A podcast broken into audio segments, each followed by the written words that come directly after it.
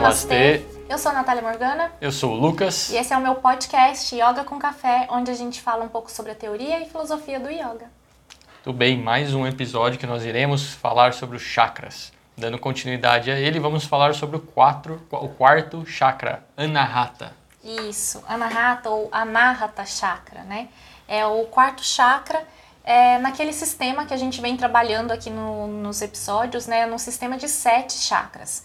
E por quê? eu estou salientando isso, né? Porque existem vários sistemas, né, de chakras, não só esse, de sete chakras. Existem sistemas de quatro chakras, de nove chakras, de doze chakras, né? Então, cada autor, cada pesquisador desenvolve aí um sistema de chakras e não há nenhum consenso sobre isso, até mesmo porque não há nada é, muito profundo sobre isso, né, sobre os chakras, nos livros tradicionais de yoga. Nesse sistema de sete chakras, então, o quarto chakra, até pelo posicionamento dele, né, pela posição dele no nosso corpo sutil, é, ou nesse sistema, né, já dá uma pista pra gente do que, que ele representa. Ele representa o equilíbrio, porque ele é o quarto chakra de cima, de baixo para cima e o quarto chakra de cima para baixo. Então ele representa esse equilíbrio, essa integração do denso com o sutil, da nossa vida terrena com a vida espiritual, né? O equilíbrio então aí em todos os em todos os sentidos, em todos os aspectos. A cor dele é representada pelo verde ou pelo rosa, né? E, e, o, e o sentido dele é o tato, o elemento dele é o ar. Então, tanto pelo posicionamento no nosso corpo, quanto pelo elemento ar, a gente consegue identificar com quais órgãos ele está relacionado no nosso corpo. Então, os órgãos relacionados a esse chakra são tanto o pulmão quanto o coração. E a glândula timo, que é uma glândula que fica atrás do nosso coração, entre os pulmões. Essa glândula timo, ela está relacionada também é, com o nosso sistema imune. E olha só que legal, o rosa na nossa sociedade hoje em dia, né, representa aí o amor, o carinho, né, que, que é um, um sentimento muito relacionado a esse chakra, esse chakra do coração. E o verde também, né, que é a cor que representa esse chakra também, pode ser o verde, e o verde está relacionado à cura. Tanto que tudo aquilo relacionado à medicina, à cura, é verde. Esse chakra, ele está relacionado ao amor, mas não é especificamente o amor entre duas pessoas, entre um casal. Né? Ele está mais relacionado ao amor altruísta, aquele amor incondicional. Então, através desse amor incondicional, a gente também consegue essa conexão com o absoluto, né? Seja lá o que absoluto significa para você, que pode ser Deus, pode ser a natureza, pode ser o universo, né? Então é através do amor que a gente consegue essa conexão com esse algo maior. O Anahata Chakra, né, significa, Anahata, essa palavra, significa as batidas do coração, ou também pode ser traduzido como intocado. Então é aquela coisa que você pensa que é pura, né, intocado, é imaculado, né? Quais são as pedras e os cristais relacionados a esse chakra? As pedras e cristais relacionadas aos chakras, a gente pode relacionar também com as cores dos chakras, né? Então, é, a esmeralda, que é verde, né, um cristal aí, uma pedra preciosa relacionada a esse chakra o jade verde, é, o quartzo verde ou rosa também está relacionado a esse chakra cardíaco. E na aromaterapia, o que temos de cheirinhos? Na aromaterapia, nós podemos usar os óleos essenciais de palma rosa, de bergamota, melissa ou gerânio. São os óleos mais recomendados para esse chakra. Eu gosto muito de um óleo também, que é uma misturinha, na verdade, que chama Teas, da Young Living, né? Que, que é uma misturinha de eucalipto, cravo, canela e alecrim. Eu também recomendo muito esse óleo para esse chakra específico. E ele é representado por qual símbolo? O símbolo dentro da, da tradição do yoga, né, no, na palavra é, símbolo em sânscrito, né, significa yantra, né? Então, o yantra desse chakra é uma estrela de seis pontas, né? Quando a gente coloca aí, então, um triângulo invertido e um triângulo com a ponta para cima, um sobre o outro, formando, então, uma estrela de seis pontas, né? É, é, o yantra desse chakra. Esse hexagrama, então, representa também o equilíbrio, né? O equilíbrio do masculino com o feminino e o equilíbrio em vários outros aspectos. Sempre é, esse chakra é, trabalha a questão de equilíbrio. Equilíbrio em tudo. Uhum. Os órgãos, né, como nós já falamos, está relacionado ao pulmão, glândula timo, coração, mas também está relacionado à pele. É, até por causa do sentido desse chakra que é o tato, né? Então olha que legal, é um chakra que a gente trabalha o amor, é, o carinho, Tá, com, tá relacionado ao sentimento, aliás, desculpa, tá relacionado também ao sentido, tato. Então, é um chakra que nos convida a abraçar. E quando a gente abraça outra pessoa, os chakras é, cardíacos se encontram. Né, e tem aí então essa conexão. Por isso que abraço é uma coisa tão íntima, né? Abraço é uma coisa que a gente dá realmente naquela pessoa que a gente gosta, que a gente quer demonstrar amor e carinho. Legal. E os alimentos relacionados a ele, quais são? É, como a gente já disse nos episódios anteriores, eu gosto muito de relacionar também os alimentos com as cores dos chakras. Então a gente pode é, trazer os, os, alimentos verdes, né? Então couve, brócolis, agrião, maçã verde, kiwi, todos esses é, esses alimentos a gente pode trazer aí para ajudar a equilibrar. E são alimentos também que aumentam a imunidade. E esse chakra está muito relacionado à imunidade por causa da glândula timo. E agora falando em termos de desequilíbrios, quais seriam que ele apresenta no plano físico? Os desequilíbrios no plano físico, nesse chakra, a gente pode relacionar novamente aos órgãos, né? Então, é, todos os problemas respiratórios por causa do pulmão. Né? Também está relacionado o desequilíbrio com a imunidade baixa. Se está com a imunidade baixa, pode estar tá com algum desequilíbrio nesse chakra cardíaco. Problemas cardíacos também têm a ver com desequilíbrio nesse chakra, né? Então sempre a gente pega o órgão, os órgãos de cada chakra e todos os problemas relacionados a esses órgãos pode indicar, pode ou não, né? Mas geralmente está indicando um desequilíbrio é, também nesse plano aí sutil dos chakras. E os desequilíbrios no plano emocional? Esse é um dos chakras que eu acho mais fácil a gente descobrir se a pessoa tem um desequilíbrio no plano emocional.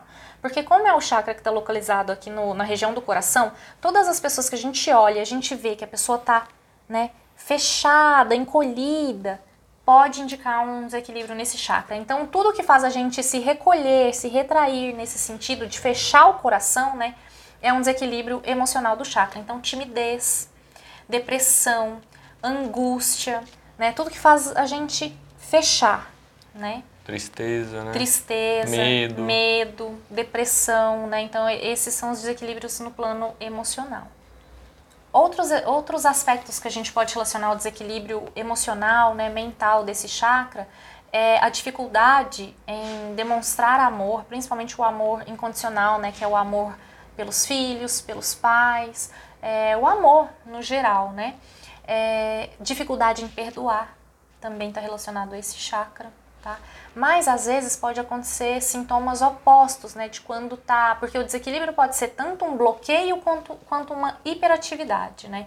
Então, é, quando aquela pessoa também faz tudo para agradar o outro, isso também pode indicar um desequilíbrio no plano emocional. Então, assim, aquela pessoa que faz tudo para agradar e tem dificuldade em falar não e acaba prejudicando a própria vida em prol do outro, também é um desequilíbrio relacionado a esse chakra.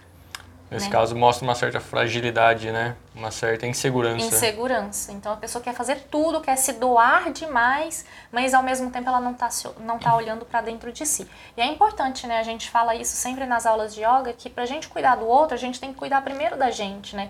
Então, se você não sabe falar não para o outro, você não vai saber falar não para você também, né? E às uhum. vezes a gente tem que saber colocar certos limites nas nossas relações. Sem dúvida. Tá? E quais são é, os fatos que demonstram que esse, esse chakra pode estar equilibrado, estar em harmonia? É aquela pessoa que realmente ela é equilibrada, né? A gente falou tanto de equilíbrio, né? Então aquela pessoa equilibrada mentalmente, aquela pessoa benevolente, a pessoa que sabe demonstrar amor, mas ao mesmo tempo sabe colocar limites nas relações, né? Porque tem muito a ver com o comportamento puro, né? O comportamento é, correto consigo mesmo e com os outros, né? Então, disponibilidade para perdoar também é, mostra que a pessoa tem esse chakra aí aberto e equilibrado. Né? A gente também consegue, quando está com esse chakra aberto, equilibrado, a gente consegue é, sentir mais paz, né? serenidade, tranquilidade, são os sentimentos mais evidentes de um chakra bem equilibrado e harmonizado.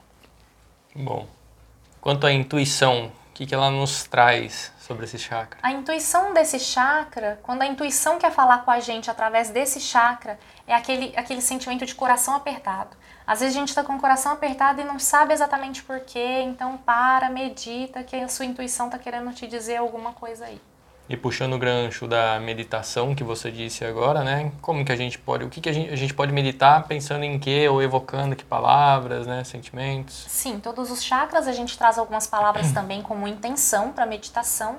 Então tem a, a ver com o amor altruísta, o amor incondicional, a compaixão, é, o perdão.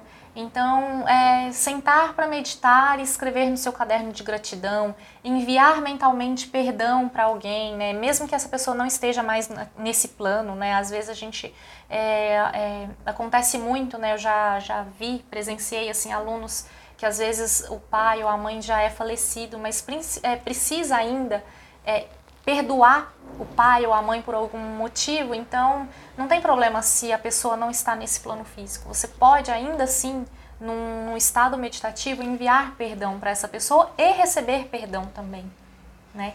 Então, é, essas são as dicas para meditação nesse chakra, o caderninho de gratidão e de perdão. Legal. Outra forma também da gente meditar em relação a esse chakra é trazer algumas afirmações durante a sua meditação. Você faz algumas afirmações, né, que nada mais são do que frases afirmativas que você pode repetir mentalmente, né, como um mantra, né, usar essas frases até como um mantra durante a sua meditação específica para esse chakra, né? Então, uma das frases afirmativas que a gente usa é: eu me amo e me aceito. Todo amor reside no meu coração. Eu vivo em equilíbrio e gratidão. Eu me perdoo. Eu perdoo alguém. Eu estou aberto para receber amor. Eu estou aberto para receber bondade. Eu sou grato pelos desafios que me ajudaram a transformar-me e abrir-me ao amor. Eu estou conectado com todos os seres vivos. Esse chakra tem muito a ver também com essa conexão com o todo, né? com tudo que há aqui ao seu redor. E a gente pode trazer também algumas reflexões durante a meditação, né? Essas reflexões, na verdade, ao contrário das afirmações, né, que a gente pode repetir, é, essas reflexões são perguntas que a gente se faz e tenta encontrar essa resposta ou não, mas não, não tentar de um jeito forçado, né? Mas se faça essas perguntas e deixe que a meditação, o silêncio e a voz do coração traga essas respostas para você, né? É, então as reflexões são: você sente que está aberto para dar e receber amor? Você está feliz com o amor que está dando aos outros? Você sabe realmente dar e receber com igual facilidade e graça? Porque ah, muitas vezes as pessoas elas até dão amor, né? Elas são amorosas, mas elas não sabem receber aquele amor. Né? Uhum. Né? Então é importante a gente pensar se é, de forma igual a gente consegue dar e receber, né? Você pode se perdoar ou você pode perdoar alguém, os outros, né? Então, é, outra, outra reflexão que a gente traz aqui é: liberte-se da ideia de que deveria ser diferente para merecer amor. Você já é o que você deve ser, né? Então, aceite também cada um como cada um é. Né? Então, além, é muito mais do que aceitar você, quem, quem você realmente é, dar liberdade para os outros serem como eles realmente são. Só para concluir então, mais algumas dicas, né? Durante o bate-papo a gente acaba já dando algumas dicas, né? Mas só para concluir então, é, dicas para o dia a dia para equilibrar esse chakra, é, respirar melhor, né? Para deixar a sua mente mais calma, tranquila e equilibrada, abraçar mais ter o seu caderninho de gratidão, de perdão e utilizar aí algum acessório, alguma roupa é, que seja na cor desse chakra, só para te trazer mais consciência, né, daquilo que você está trabalhando ali naquele período, naquele dia. Muito legal. Finalizamos então aqui o nosso episódio do chakra Anahata, certo? Obrigado para vocês que ficaram até aqui. Muito obrigada. Até o próximo episódio. Não esqueça de curtir comente, compartilhe com seus amigos e se tiver qualquer dúvida, envie a pergunta pra gente que a gente responde no próximo episódio. Isso aí, muito obrigado, gente. Namastê. Namastê. Tchau.